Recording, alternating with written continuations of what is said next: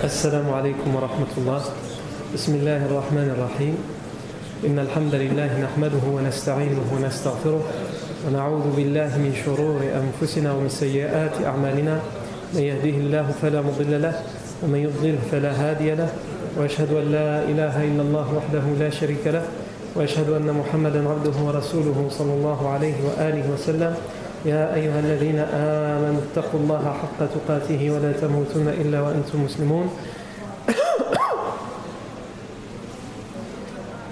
يا أيها الناس اتقوا ربكم الذي خلقكم من نفس واحدة وخلق منها زوجها وبث منهما رجالا كثيرا ونساء واتقوا الله الذي تساءلون به والأرحام إن الله كان عليكم رقيبا. يا أيها الذين آمنوا اتقوا الله وقولوا قولا سديدا. يصلح لكم أعمالكم ويغفر لكم ذنوبكم ومن يطع الله ورسوله فقد فاز فوزا عظيما. أما بعد فإن أصدق الحديث كتاب الله تعالى وخير الهدي هدي سيدنا محمد صلى الله عليه وسلم وشر الأمور محدثاتها وكل محدثة بدعة وكل بدعة ضلالة وكل ضلالة في النار. ثم أما بعد. La fois dernière, on avait fait donc le rappel Euh, plus long que d'habitude euh, du, cours précédent parce que l'audio, comme je vous l'avais expliqué, n'avait pas été enregistré. Par contre, on n'avait pas euh, rappelé les dernières rimes poétiques sur lesquelles on s'était arrêté de Ahmed Shawqi, donc je commence par là. Ahmed Shawqi, en parlant de la naissance du prophète Mohammed dans un poème, il dit « Ulid al-huda fal-ka'inat وفم الزمان تبسم وثناء الروح والملأ الملائك حوله للدين والدنيا به بشراء والعرش يزهو والحظيرة تزدهي والمنتهى والسدرة العصماء وحديقة الرحمن ضاحكة الربى بالترجمان شذية غناء والوحي يخطر سلسلا من سلسل واللوح والقلم البديع رواء. نظمت أسامي الرسل فهي صحيفة في اللوح واسم محمد طغراء. اسم الجلالة في بديع حروفه ألف هنالك واسم طه الباء. اسم الجلالة في بديع حروفه ألف هنالك واسم طه الباء. يا خير من جاء الوجود تحية من مرسلين إلى الهدى بك جاءوا. بيت النبيين الذي لا يلتقي إلا الحنائف فيه والحنفاء. خير الأبوة حازهم لك آدم دون الأنام وأحرزت حواء. وهم أدركوا عز النبوة وانتهت فيها إليك العزة القعساء. إن العظائم كفؤها العظماء.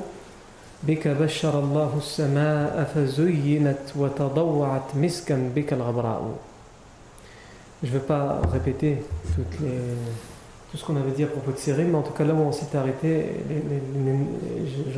j'explique les nouvelles rimes qu'on a citées. C'est à partir de Baytun Nabiyyin alladhi la yaltaqi illa al-hana'ifu fihi wal Donc ici, pour parler du prophète Mohammed sallallahu alayhi wa sallam, il parle de la demeure prophétique en disant si on doit considérer que tous les prophètes sont une seule et même famille, donc une demeure, une maison, un foyer, une famille, Baytun Nabiyyin, cette demeure, cette famille, dans laquelle ne se lient et ne se rassemblent et ne se rencontrent que les purs et les purifiés.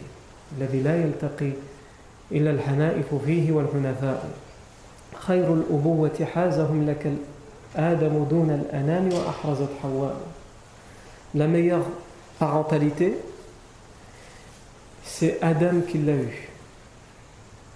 C'est Adam qui l'a eu. Pourquoi? Adam est prophète et père de l'humanité et des prophètes. Donc ça, on doit lui reconnaître ça à Adam. Et ensuite, il, parle aussi de Hawa en disant, et également Hawa. Non.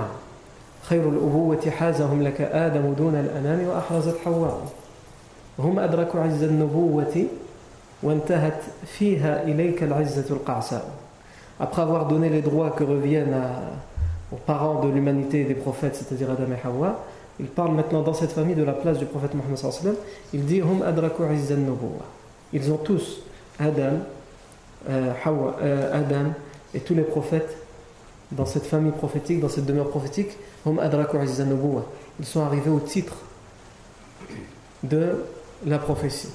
Mais plus le plus grand titre de prophétie s'est élevé jusqu'à toi. Donc ici, dans cette rime, comme on, comme on l'avait expliqué, on voit comment, subhanallah, avec ces mots, il est en train de dire que eux, ils ont atteint, donc on a l'impression que c'est eux qui ont fait cet effort pour atteindre le degré de prophétie. Par contre, toi, qui est au-dessus d'eux, c'est le degré de prophétie qui a fait cet effort pour arriver jusqu'à toi. Parce que toi, tu as, c'est une façon de dire que lui, son degré de prophétie, il est encore bien plus haut que celui-là, mais il arrive dans ses mots à nous faire penser que les prophètes ont atteint un certain degré de prophétie, mais la prophétie a grimpé encore plus haut pour atteindre son degré à lui, du prophète Mohammed sallallahu alayhi wa alihi wa. Ensuite, il dit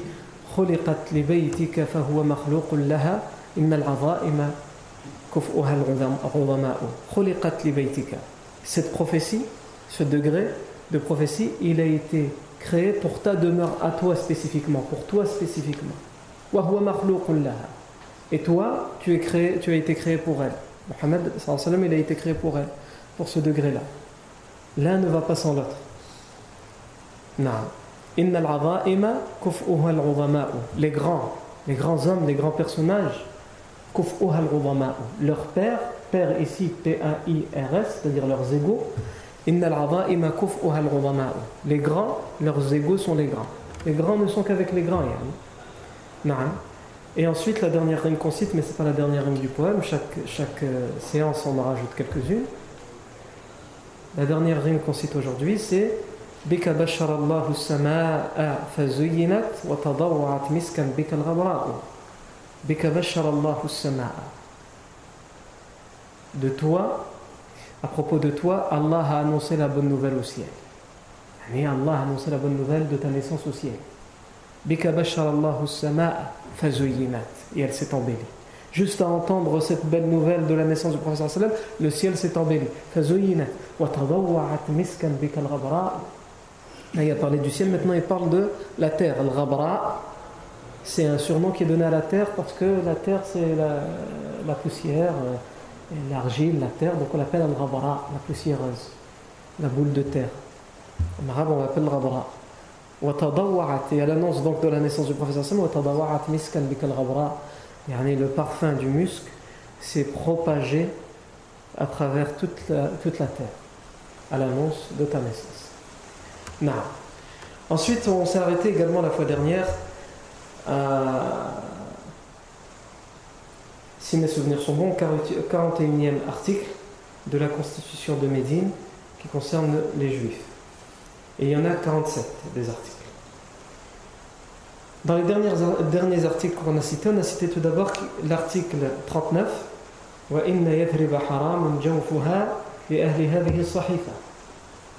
le Yathrib donc la ville de Médine, Haram Jawfuha.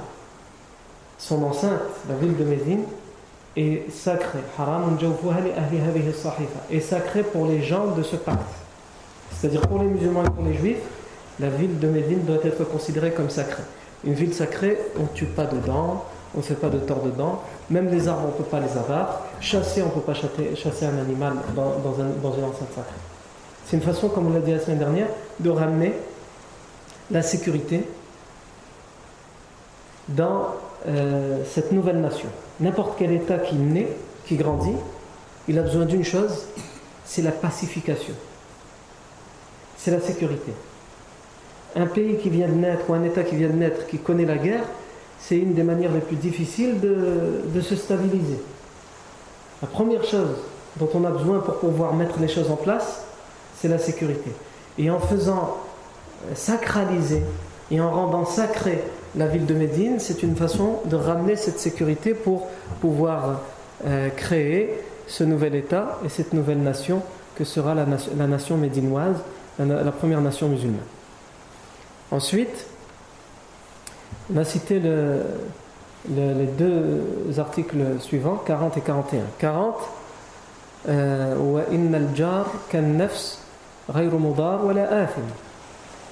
le, jar. C'est quoi le jar? C'est pas le voisin, même si on peut utiliser le jar pour le voisin en arabe, on a dit c'est ici, c'est le protégé. On a expliqué, on va y revenir, que dans les rites ancestraux et dans les rites euh, des tribus de l'époque, il y avait ce qu'on appelle un droit, une coutume, c'était le droit à la protection. Quelqu'un pouvait demander la protection à un homme puissant ou à une tribu puissante, et si on la lui donnait, personne ne pouvait lui faire du tort. On le protégeait. La tribu et les tribus alliées le protégeaient.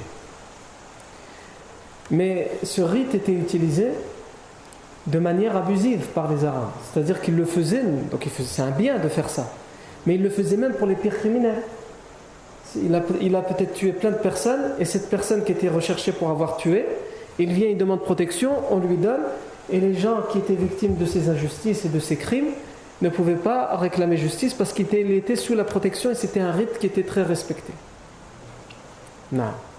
Et ici, donc, le professeur Hassan dit, en fait, il fait continuer, il fait préserver, il fait sauvegarder cette coutume tribale arabe de la protection, mais il précise, pour pas qu'elle ne soit, pour pas qu'elle soit utilisée de manière abusive, le protégé est comme la, était aussi sacré que la propre personne.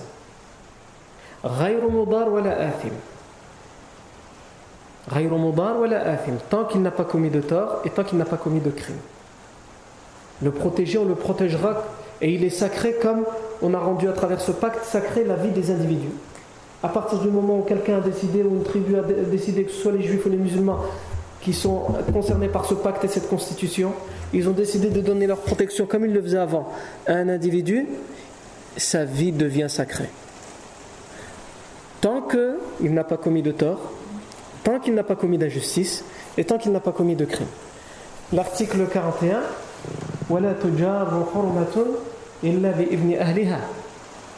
et on ne donne la protection à une personne qu'après avoir consulté ses proches. C'est-à-dire que ici, le professeur Sallam est en train de réguler ce droit de protection qui existait. On continue à le faire, on continue à lui donner autant d'importance, mais avec des conditions. Première, il n'y a pas commis d'injustice. Deuxième, il ne demande pas protection pour fuir un crime qu'il a commis et la justice qu'il devrait rendre. Troisième, on fait une enquête. On consulte par exemple sa famille, c'est plus proche, pour savoir qui est cet homme, pourquoi il demande protection. Non. Et ça, ça nous fait parler aujourd'hui, avant d'aller dans les autres euh, articles, de ce qu'on appelle le droit d'asile. Parce qu'en réalité, ça, les gens, le droit de protection chez les Arabes et, dans l'islam, c'est les prémices et l'ancêtre de ce qu'on appelle aujourd'hui le droit d'asile ou les réfugiés. Et l'islam, il a cette culture du réfugié, du droit d'asile. Puisque là, quand on parle de Médine, la première chose qu'on a dit, c'est que euh, la ville de Médine, la première chose qui s'est passée au moment de euh, l'instauration de la nation musulmane de Médine, c'est les réfugiés, les réfugiés de la Mecque, les muhajirun. Finalement, ce sont des gens qui sont venus et qui ont cherché et demandé l'asile parce qu'ils étaient persécutés pour leur opinion religieuse. Pour leur opinion religieuse. L'islam, que ce soit à travers le Coran ou la Sunna, et plein de références à ça, à ce qu'on appelle aujourd'hui le droit d'asile, ce que nous on a, appelé la semaine dernière la protection, la demande de protection. Le Coran est plein de ces références-là. Même si on a dit que ça existait déjà avant l'islam. Vous vous rappelez, la semaine dernière, on a cité Abu Sufyan, quand il donnait son, le droit d'asile, quand il donnait la protection, qu'est-ce qu'il disait On a cité le, poète qui a été jusqu'à dire, il a abusé, mais il a été jusqu'à dire en parlant de la protection,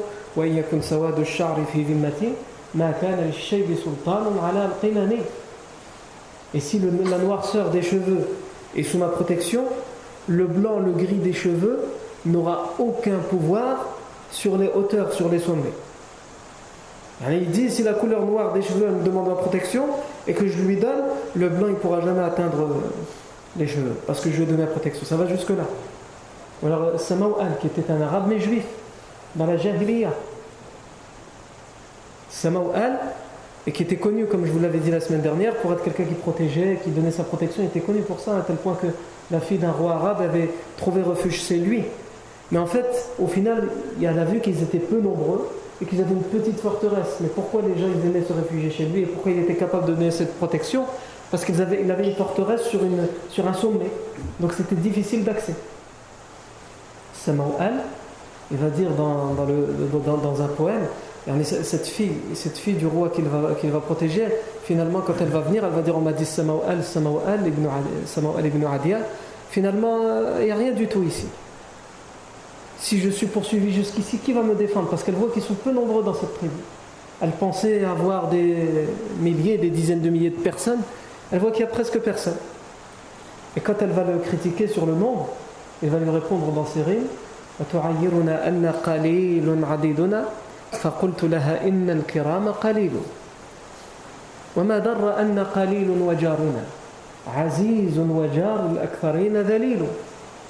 لنا جبل يحتله من نجيره منيع يرد الطرف وهو كليل Elle nous critique en disant que nous sommes peu nombreux. فقلت لها إن الكرام قليل Je lui ai dit les bonnes personnes, les personnes loyales et honnêtes, ils sont justement peu nombreux. Si tu nous critiques parce qu'on est peu nombreux, et qu'on n'est pas capable de donner la protection, sache que ceux qui sont capables d'être loyaux et de donner la protection jusqu'au bout, c'est justement, ils sont peu nombreux ces gens-là, il n'existe pas beaucoup. فقلت لها إن الكرام قليل وما درنا أن قليل وجارنا عزيز وجار الأكثرين ذليل Et ça ne nous fait aucun tort de savoir que nous sommes peu nombreux tant que nos protégés, ceux à qui on donne la protection, tant que nos notre protégé est puissant, glorieux et victorieux, pendant que, ceux, les protégés de, ceux, qui sont nombreux, ils sont humiliés. Parce que même quand ils sont nombreux, les autres qui donnent leur protection, ils ne sont pas capables de les défendre jusqu'au bout. Alors que nous, avec notre peu de nombre, on est capable de les défendre jusqu'au bout. Donc notre protégé, il reste toujours puissant, fier et glorieux. Nous avons une montagne, parce qu'il était sur un sommet avec sa forteresse. Nous avons une montagne est occupé par celui à qui nous donnons notre protection.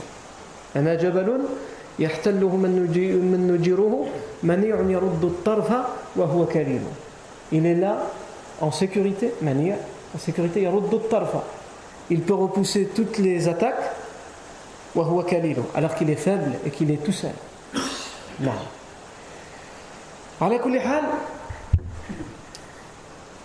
Le Coran est plein de références à ce qu'on appelle aujourd'hui le droit d'asile et ce qui a été stipulé mais surtout régulé dans la constitution de Médine. L'islam est venu réguler le droit d'asile, la protection que les Arabes donnaient à tort et à travers, n'importe comment, même pour les gens qui avaient commis des injustices, l'islam est venu réguler ça. Vous avez par exemple le verset dans le Coran dans lequel Allah Azza wa dit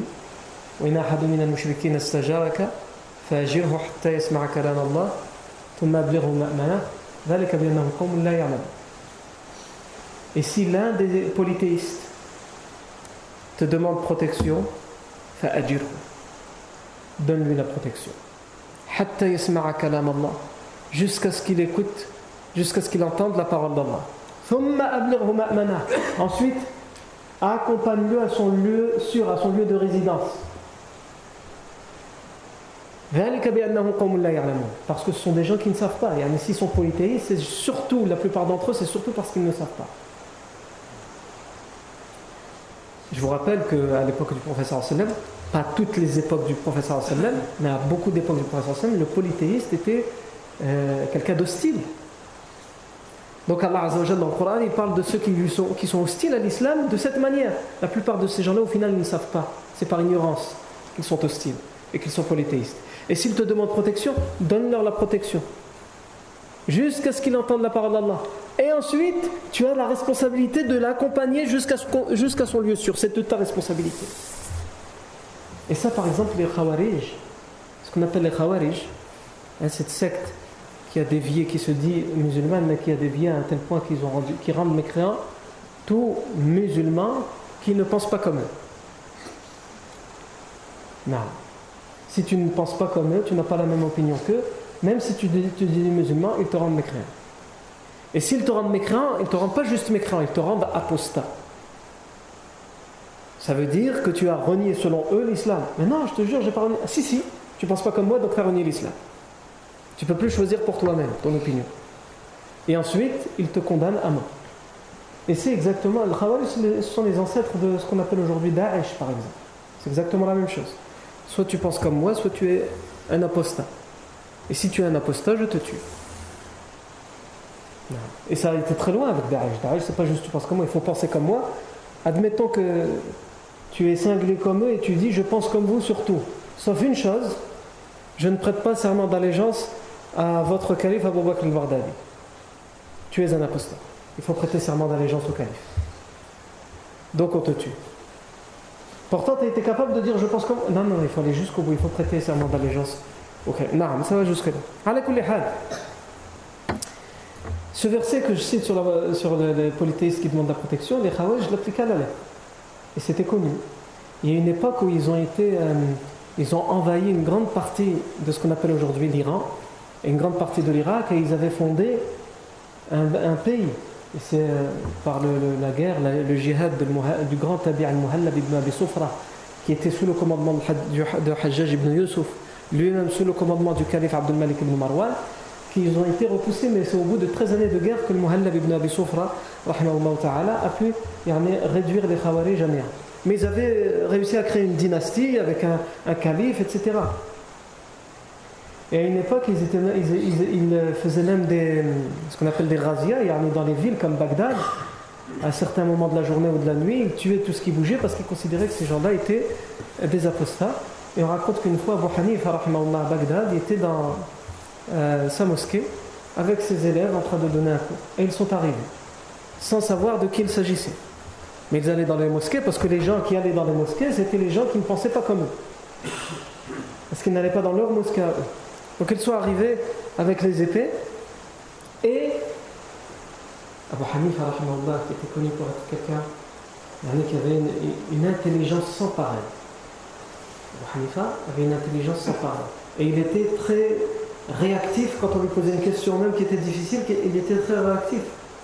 Abu Hanifa, il, il les voit arriver, il les a reconnus, il savait que c'était des Khawarij. Donc il a dit à ses élèves taisez-vous, surtout ne dites, pas un mot, laissez-moi m'en occuper.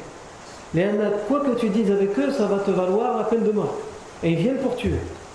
Donc le chef des Khawarij dit Man antum? Qui êtes-vous? Qui êtes-vous? S'il dit nous sommes musulmans, ah, vous êtes des apostats, les tue. Parce que musulmans pour eux, musulmans comme eux ils, pensent, ça veut dire apostat. Alors il pourrait dire pour sauver sa vie, nous sommes des, idolâtres ou des mécréants. Mais il ne veut pas mentir à Abu Hanifa. Non. Il ne peut pas non plus dire je suis comme vous le Khawarij. Parce qu'il il, ne l'est pas, il ne veut pas mentir. Donc il va dire Nahnu, il va dire Manantum, il va dire Nahnu. Nous sommes ceux qui demandons la protection. Il n'a pas dit nous sommes des idolâtres. Nous sommes ceux qui demandons la protection. C'est-à-dire d'une certaine manière, il est en train de dire dans sa langue à lui, dans la langue que, les Khawarij comprennent, quand ils lisent le verset et lorsqu'un des, idolâtres, un des mécréants te demande protection, donne-la lui. Donc lui, le Khawarij, je le considère comme mécréant. T'es qui toi? Ose le dire. Ben, nous sommes ceux qui demandons la protection. Et en effet, il veut la protection. Il veut juste être protégé, donc il ment pas. Il demande la protection. Donc là, qu'est-ce qu'il dit le chef Khawarij? Il demande à un de ses soldats de lire le Coran. Pourquoi? Parce que le verset il dit Et si l'un des idolâtres te demande protection, donne-la lui jusqu'à ce qu'il entende la parole d'Allah. Il lui fait lire le, des versets du Coran, donc ils écoutent. Et ensuite, il dit à tous ses soldats accompagnez cet homme et tous les élèves qui sont autour jusqu'à leur lieu sûr. Et mais ils appliquaient ce, ce verset à la lettre. Abu Hanifa, comme je dis. Il avait une force comme ça de réactivité. On raconte que pendant le califat de Abu Ja'far al-Mansour, il y avait un, savant qui était très proche de ce calife et qui, qui n'aimait pas Abu Hanifa, qui cherchait à tout prix à l'éliminer. Abu Hanifa, lui, ne se rapprochait pas des califes. À un moment même, il avait été emprisonné parce que le calife lui avait ordonné d'être euh, juge. C'était les personnes de science qu'on mettait à ces postes-là. Et qui de mieux qu'Abu Hanifa à l'époque pour être juge? Donc il, lui a ordonné d'être juge. Et euh, Abu Hanifa, donc il a été convoqué par le calife, il a dit non, je ne veux pas. Il lui a dit, c'est pas, je te demande pas ton avis, c'est un ordre. Tu es juge à partir d'aujourd'hui. Il lui a dit, amir la Au prince, au calife, je ne, suis pas fait pour ce poste. Je ne suis pas compétent. Abu il dit, je ne suis pas compétent. Qu'est-ce qu'il lui répond le calife? Il lui dit, Kadabt, tu mens. Et qui d'autre que toi est plus compétent pour cette place? Qu'est-ce qu'il répond à Abu Hanifa? Et là, il a réussi à ouvrir un piège dans lequel le calife est tombé. Il n'a pas encore de bons prétextes pour ne pas être. Euh, regardez bien son intelligence. Il lui dit Tu viens de dire que j'ai menti devant tout le monde, devant tous les ministres. Tous les savants sont d'accord pour dire que quelqu'un qui ment n'a pas le droit d'être juge. Le calife a dit Emmenez-le dans, dans, une cellule que je ne vois plus et que je n'entends plus. Non. Donc pour revenir avec l'imam Taous, qui n'aimait pas Abu Hanifa, un jour euh, le calife a convoqué Abu Hanifa pour euh, entendre son opinion sur certaines questions. Il y avait autour de lui d'autres savants, mais les autres savants c'était ceux qui étaient habituellement rapprochés du calife. Et quand Taous a vu arriver Abu Hanifa, il a dit à ses collègues Aujourd'hui je vais le tuer. Comment je vais le tuer? C'est-à-dire, je vais le conduire à dire des choses qui vont le condamner à mort devant le calife. Parce que Abu Hanifa, avait, c'était connu, avait des opinions très arrêtées sur les gouvernements de l'époque. Il a vécu à la fin de la dynastie des Omeyyades et au début de la dynastie des Abbassides, et il a été opposé aux à tous les califes qu'il a connus des Omeyyades, et à, pas tous, mais à presque tous les califes qu'il a connus pendant le début des Abbassides. Pourquoi? Ça, c'est une autre question. Euh, je ne vais pas rentrer dans cette parenthèse-là, mais à la Abu Hanifa, quand on lui posait des questions dans ses assemblées, il ne mâchait pas les mots, il disait ce qu'il pensait réellement sur les gouverneurs. À un tel point que lorsqu'il y a eu certaines rébellions, il les soutenait oralement. Il n'a jamais pris l'épée, mais il les soutenait oralement. Non. Donc Taros, il connaît ses opinions.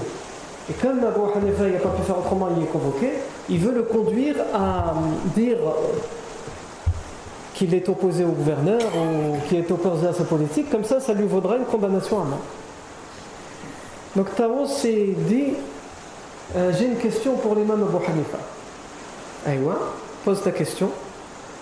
Il dit donc devant tout le monde, devant le calife Sache que le calife nous demande à nous, il demande à ses ministres, à ses soldats, de tuer des gens que nous ne connaissons pas. Est-ce permis Normalement, c'est quoi la réponse? Non. Si le calife il te demande de tuer quelqu'un, toi tu ne connais même pas cette personne, tu sais même pas si c'est bien de le tuer ou pas, pourquoi il faut le tuer, qu'est-ce qui s'est passé, est-ce qu'il a vraiment fait quelque chose qui mérite la mort Il ne faut pas tuer comme ça. Donc la réponse logique est à sait. C'est que la réponse logique, ça doit être non. Donc c'est pour ça qu'il lui pose la question. Et le calife là, il entend. Abu Hanifa lui dit Avant de répondre à ta question, j'ai une question.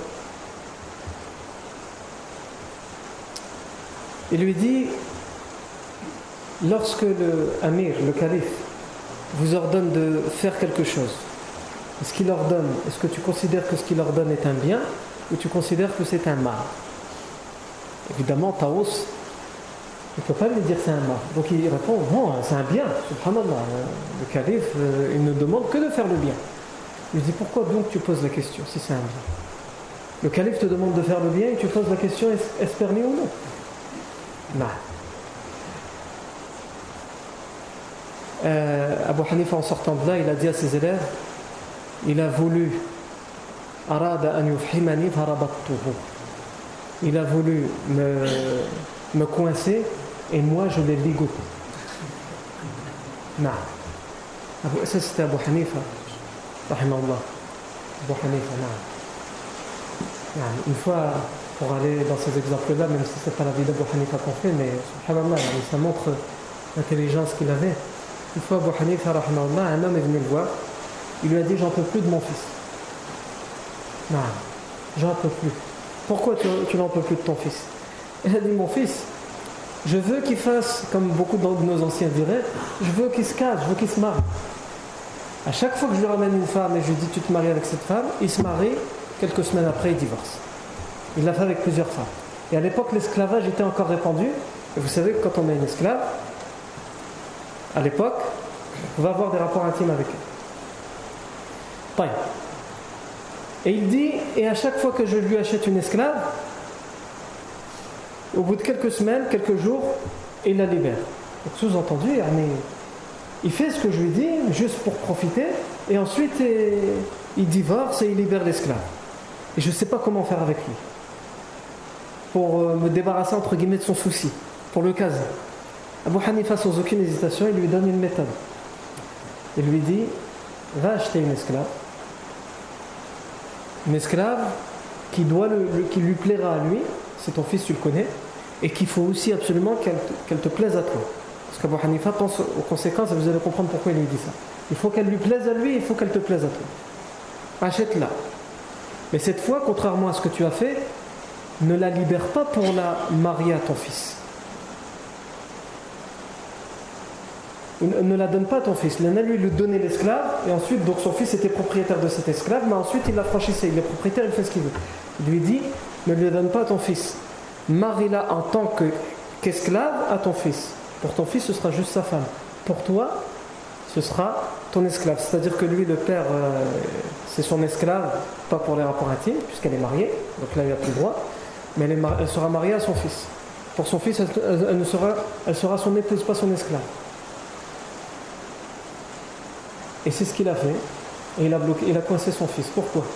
Et quand il l'a mariée à son fils, quand il voulait la libérer, il ne pouvait pas. Lui, il n'est pas propriétaire. C'est son père qui était propriétaire de l'esclave. Donc il n'a pas le droit d'affranchir, de libérer. Alors, il voulait la divorcer, mais ça veut dire qu'elle allait revenir en tant qu'esclave à son père. Et Abu Hanifa lui a dit surtout, choisis une qui te plaît à toi aussi. Et si elle revient à son père, ça veut dire qu'elle a le droit d'avoir des rapports intimes avec elle. Mais le fils, il est impossible. Comment ça, je veux après, moi, mon père Non. Non. Ça, c'était Abu Hanifa. Et c'est pour ça qu'Abu Hanifa, euh, en termes de ce qu'on appelle des débats, il était euh, un des savants les plus forts. personne ne savait avoir euh, le dernier mot dans le débat avec lui, à tel point que l'imam Malik, dans la ville de Médine, hein, il y avait les piliers de la mosquée du, prophète, il était dans la mosquée du prophète, l'imam euh, Malik, et les piliers étaient en bois à l'époque. Il a dit, en parlant de Abu Hanifa à ses élèves, il a dit, vous voyez ce pilier en bois? J'ai vu Abu Hanifa et je l'ai vu débattre. S'il veut vous convaincre, vous voyez le pilier, là en bois, vous voyez avec vos yeux. S'il veut vous convaincre que ce pilier est en or, il saura vous convaincre. Non. Ça c'est Abu Hanifa. J'ai parlé, je suis parti de loin, mais c'était pour citer le premier verset, parce que je vous ai dit que le droit d'asile, euh, euh, les références au droit d'asile sont nombreuses dans le Coran. وإن أحد من المشركين استجارك فأجره حتى يسمع كلام الله ثم أبلغه مأمنه ذلك بأنهم قوم لا يعلمون Et si un des polythéistes te demande l'asile, la protection, donne-la lui jusqu'à ce qu'il entende la parole d'Allah, ensuite emmène-le, accompagne-le jusqu'à son lieu sûr, parce que ce sont des gens qui ne savent pas. Dans un autre verset, sur Al-Hashr, Allah Azza wa Jal dit والذين تبوأوا الدار والإيمان يحبون من هاجر إليهم ولا يجدون في صدورهم حاجة مما أوتوا ويؤثرون على أنفسهم ولو كان بهم خصاصة ومن يوق شح نفسه فأولئك هم المفلحون والذين تبوأوا الدار والإيمان et ceux qui ont, pris, qui ont pris la demeure, par Médine, comme refuge, qui ont pris leur demeure, qui ont utilisé leur demeure comme refuge et qui ont choisi la foi, l'islam.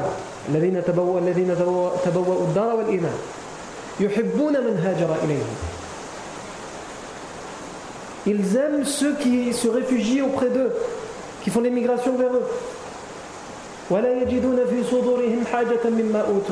Et ils ne ressentent pas dans leur poitrine le désir ou la convoitise de ce que ces gens-là, de ce que les réfugiés auraient de plus que. Et ils les préfèrent à eux-mêmes, ils leur donnent plus que ce qu'ils ne donnent à eux-mêmes, ils se sacrifient pour eux. Quand bien même ils sont dans le besoin. Celui qui lutte contre son, son avarice, le fait d'être radin, ce sont eux qui ont le succès.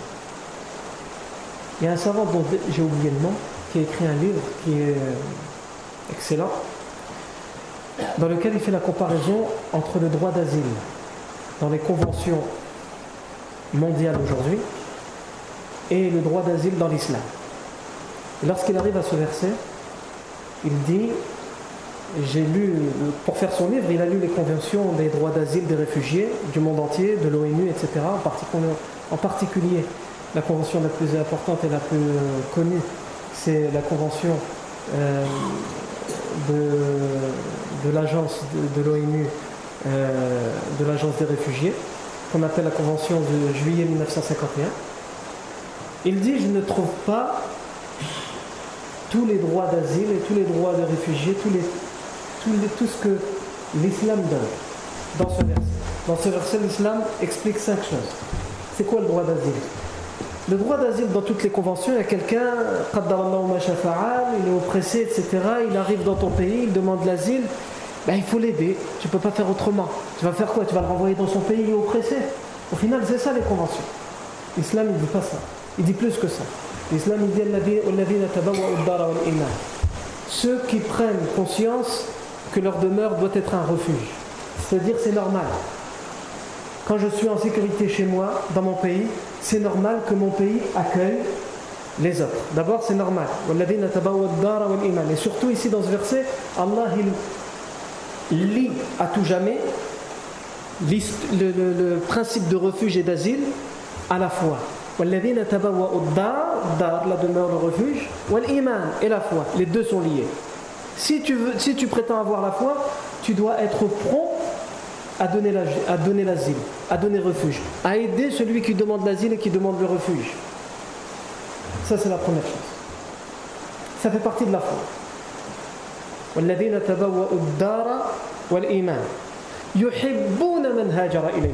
n'y a aucune convention dans le monde qui. Les conventions des réfugiés dans le monde, elles te disent c'est un devoir quand on te dit c'est un devoir, tu as l'impression que c'est une corvée. Tu es obligé de le faire. L'islam, il te dit et ils aiment. Si tu es vraiment musulman, c'est pas juste tu le fais parce que c'est ton devoir, tu dois aimer ceux qui se réfugient auprès de toi. Tu dois aimer. Si tu n'aimes pas, que tu le fais juste par devoir, tu as encore du travail pour atteindre le haut niveau de la foi. Tu dois aimer, sentir le fait que tu aimes ça. Aimer que des gens, bien sûr tu n'aimes pas les voir dans, le besoin, mais dès que tu l'entends qui demande ton aide, tu aimes aller à, son aide et tu aimes voir que c'est vers toi qu'il vient, pas vers un autre. Aujourd'hui on entend quoi? La France ne veut pas accueillir toute la misère du monde. Après, comme ils veulent être gentils, ils disent qu'il faut rajouter la deuxième partie de la phrase, mais elle doit quand même en prendre sa part. Donc c'est une façon de dire quoi? De dire voilà, on fait quand même le minimum, mais euh, c'est pas c'est pas notre travail, on ne doit pas le faire pour tout le monde.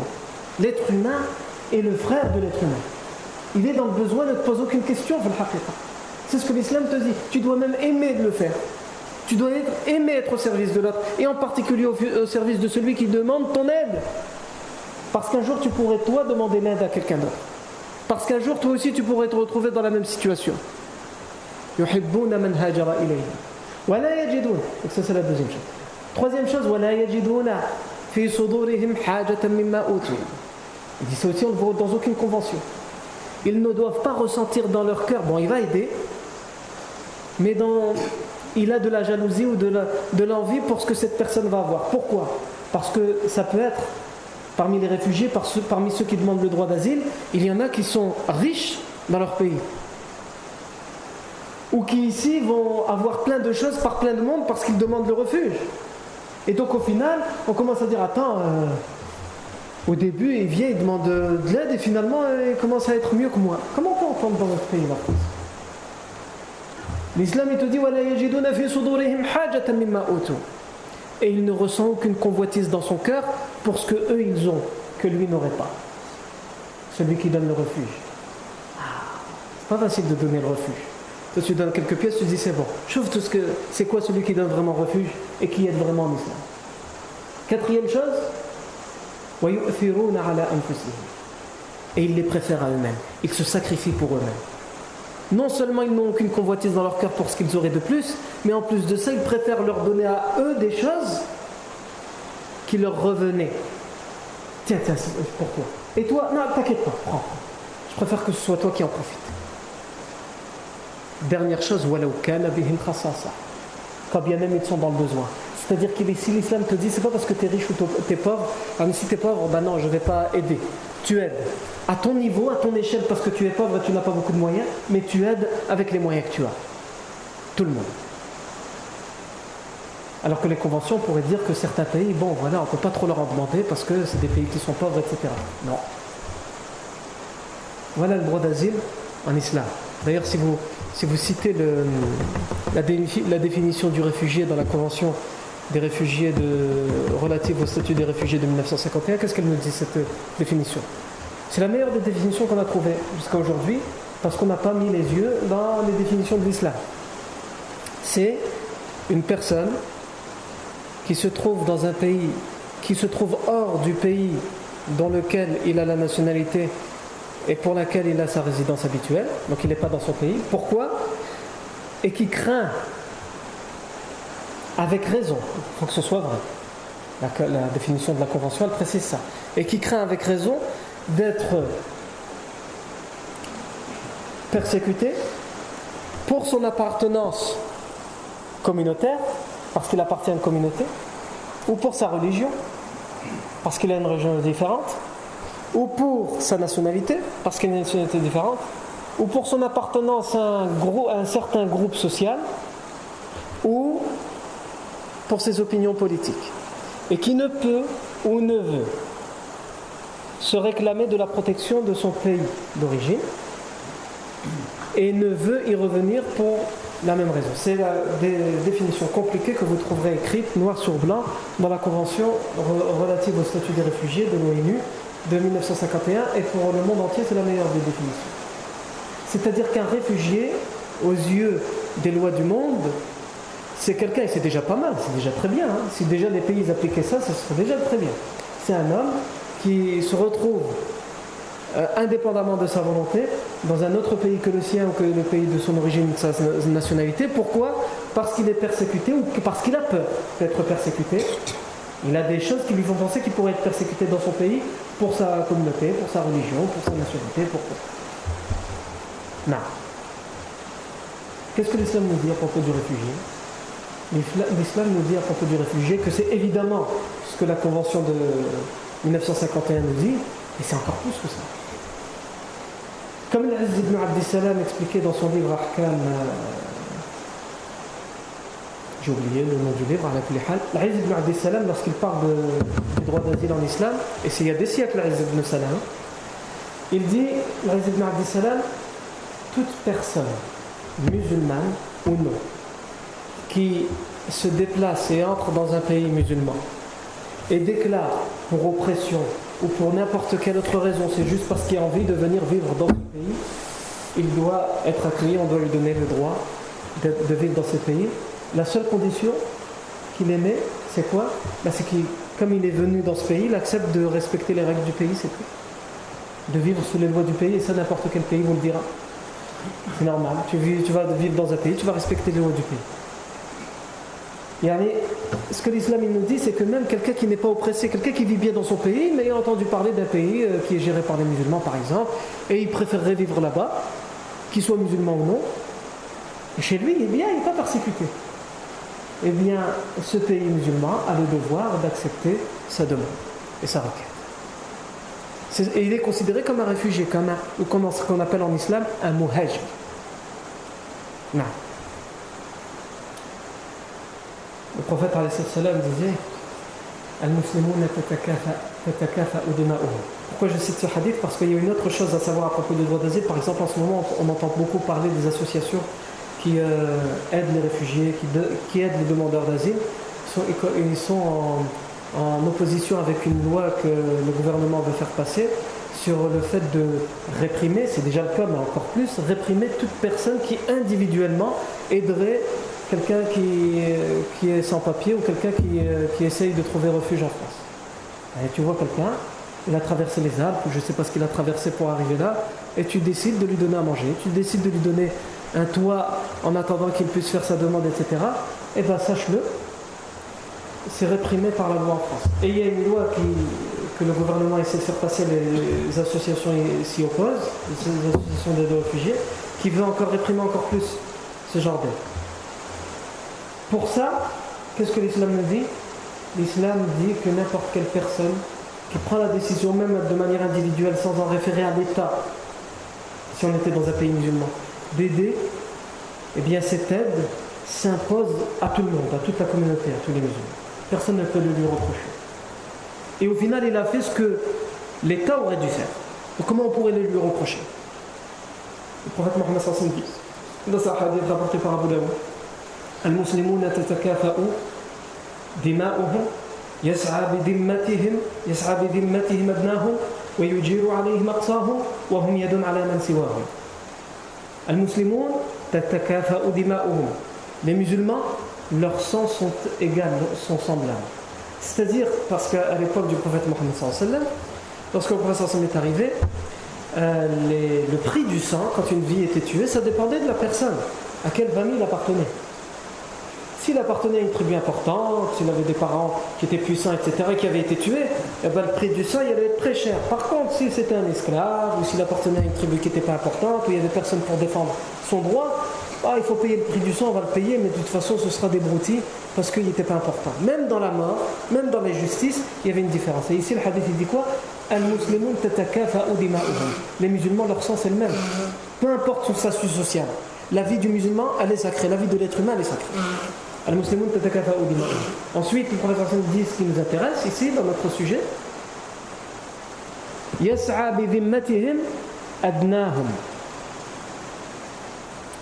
Les protège, les musulmans les protègent, et certains commentateurs du hadith ils disent en fait c'est plus général, c'est les musulmans et les non-musulmans. Le musulman protège les musulmans et les non-musulmans, adnahum, même quand il est le plus bas parmi les musulmans, même quand il est tout seul.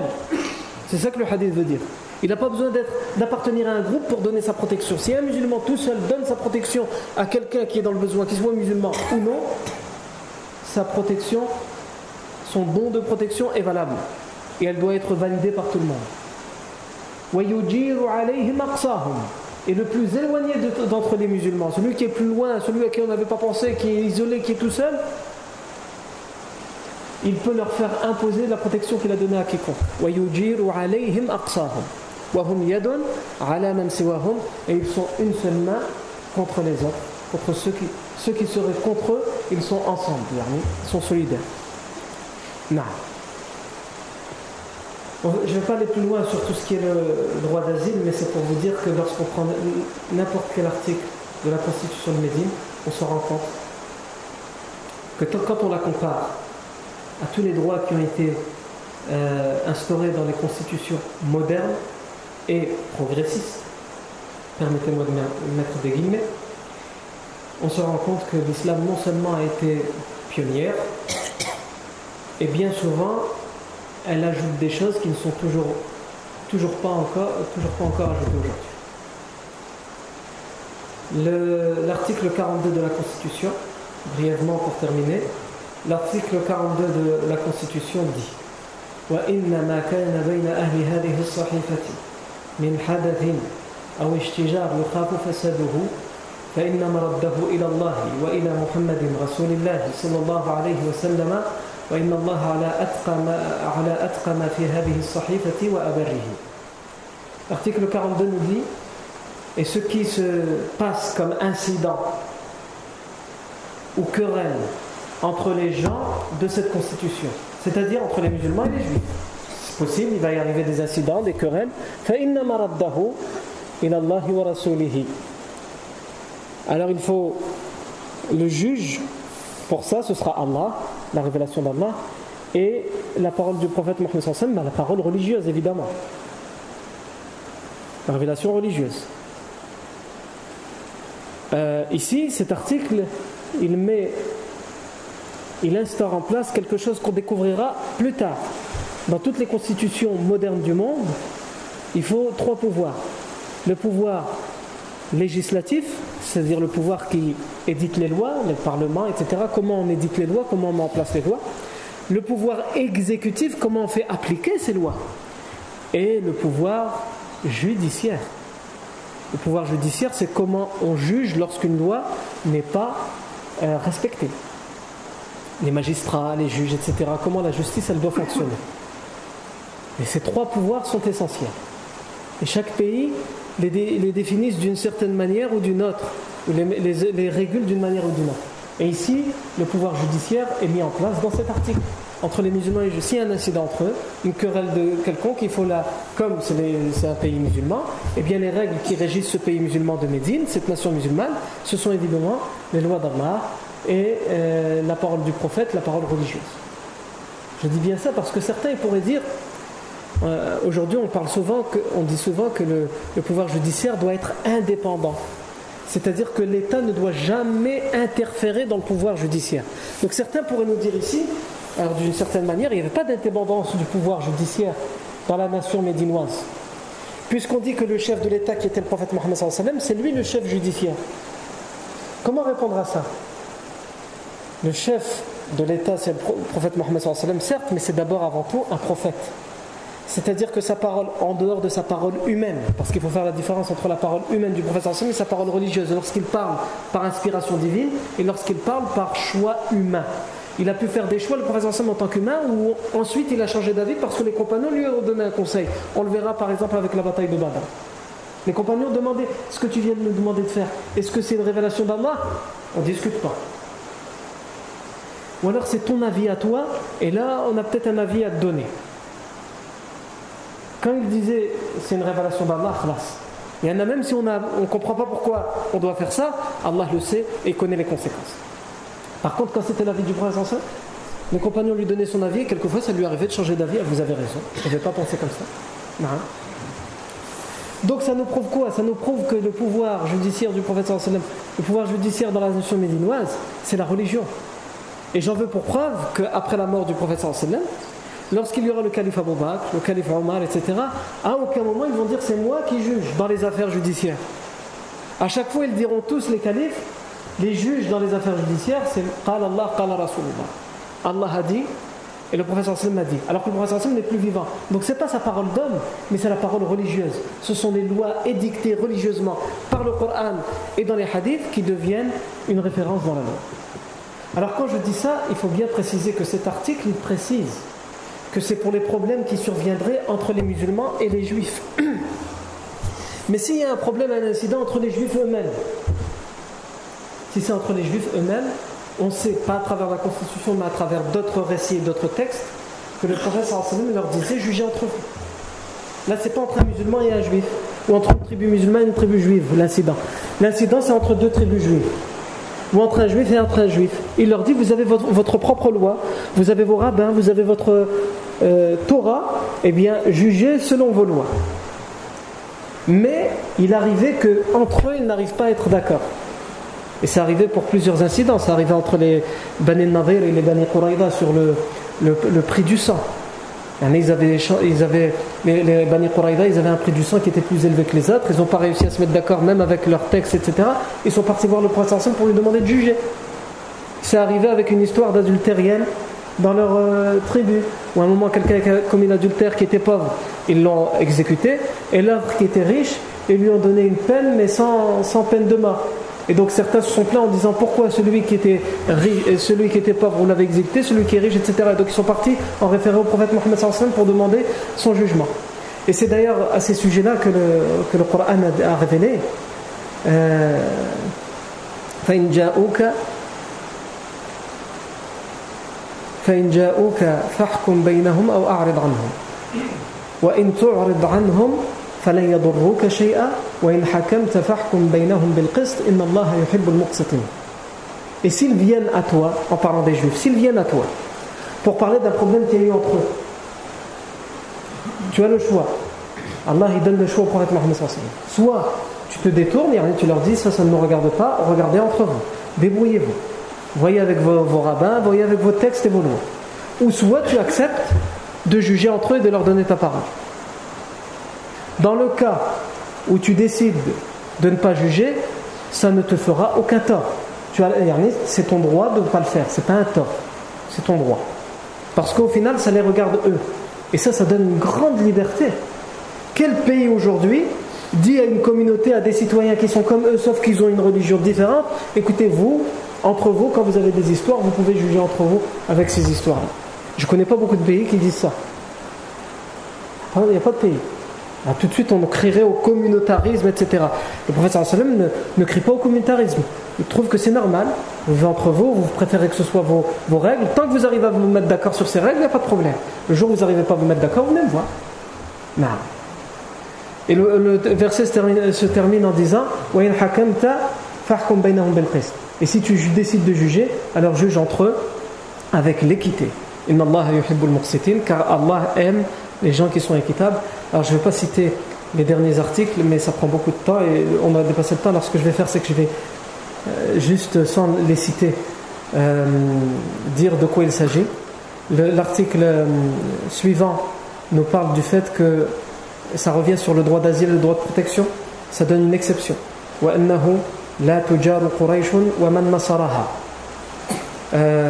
ne donne pas la protection à la tribu de Quraysh ni à ceux qui les soutiennent. Alors attention, cet article dans la Constitution ne sera pas valable pour tout le temps. C'est un, article qui a été mis pour le contexte parce qu'à ce moment-là, il y a des hostilités avec les Quraysh. Donc évident, il faut, évidemment rappeler aux Juifs qui ne sont pas censés savoir tout ce qui s'est passé avec les Quraysh que quand on parle de protection et qu'on peut donner la protection à qui on veut, sauf les Quraysh. Là, c'est différent. C'est exceptionnel. Mais on sait que c'est juste pour un contexte, puisque par la suite, vers la fin de sa vie, le professeur sallam donnera sa protection. À la libération de la Mecque, le professeur sallam fera dire Man dakhala dara Abi Sufyan fahuwa amin. Man, man أغلق عليه بابه فهو آمن من دخل المسجد الحرام فهو آمن celui parmi les Quraysh qui entre dans la demeure d'Abu Sufyan qui est le chef des Quraysh il est en sécurité donc il est protégé il lui donne sa protection Celui qui rentre dans la mosquée al-Haram parmi les Quraysh, parmi les polythéistes, il est protégé, etc. Donc c'est bien la preuve que cet article-là, c'est pas pour toujours. Et ça nous prouve que si on doit faire une constitution ou éditer ce genre d'exception, on a le droit de le faire en fonction des contextes bien particuliers. Ensuite, euh, euh, les, les, trois derniers articles sont répétitifs par rapport à ce qui a été dit avant sur la protection, sur le fait que ce pacte ne doit pas être un obstacle à la justice, tout ce qui a été dit dans le pacte, si au final il y a faire respecter le pacte en commettant une injustice, ou alors enfreindre un des articles du pacte, mais en mettant en évidence la justice et l'équité, alors c'est toujours la justice qui prévaut. Et dernière précision, parmi les derniers articles, les juifs des tribus Haus qui ont été cités en dernier, les juifs des tribus Haus aussi sont concernés par toutes les règles et les, tous les droits des, juifs, des autres juifs qui ont été cités, les huit tribus juives qu'on avait citées au début, les, euh, juifs de Banu Najjar, les juifs de Bani Aouf, les, juifs de Bani Harith, les juifs de Bani Sa'ida, Bani Jushm, Bani euh, Tha'laba, et j'en passe. Non. Ça, c'est l'une des deux constitutions de Médine, celle qui concerne les musulmans et les juifs. Il nous reste à présent à voir la deuxième constitution, celle qui concerne les musulmans entre eux. Et ça, c'est ce que nous verrons la fois prochaine. Barakallahu fikum pour votre attention. Subhanakallahu wa bihamdika. Ashhadu an la ilaha illa ant. Nastaghfiruka wa natubu.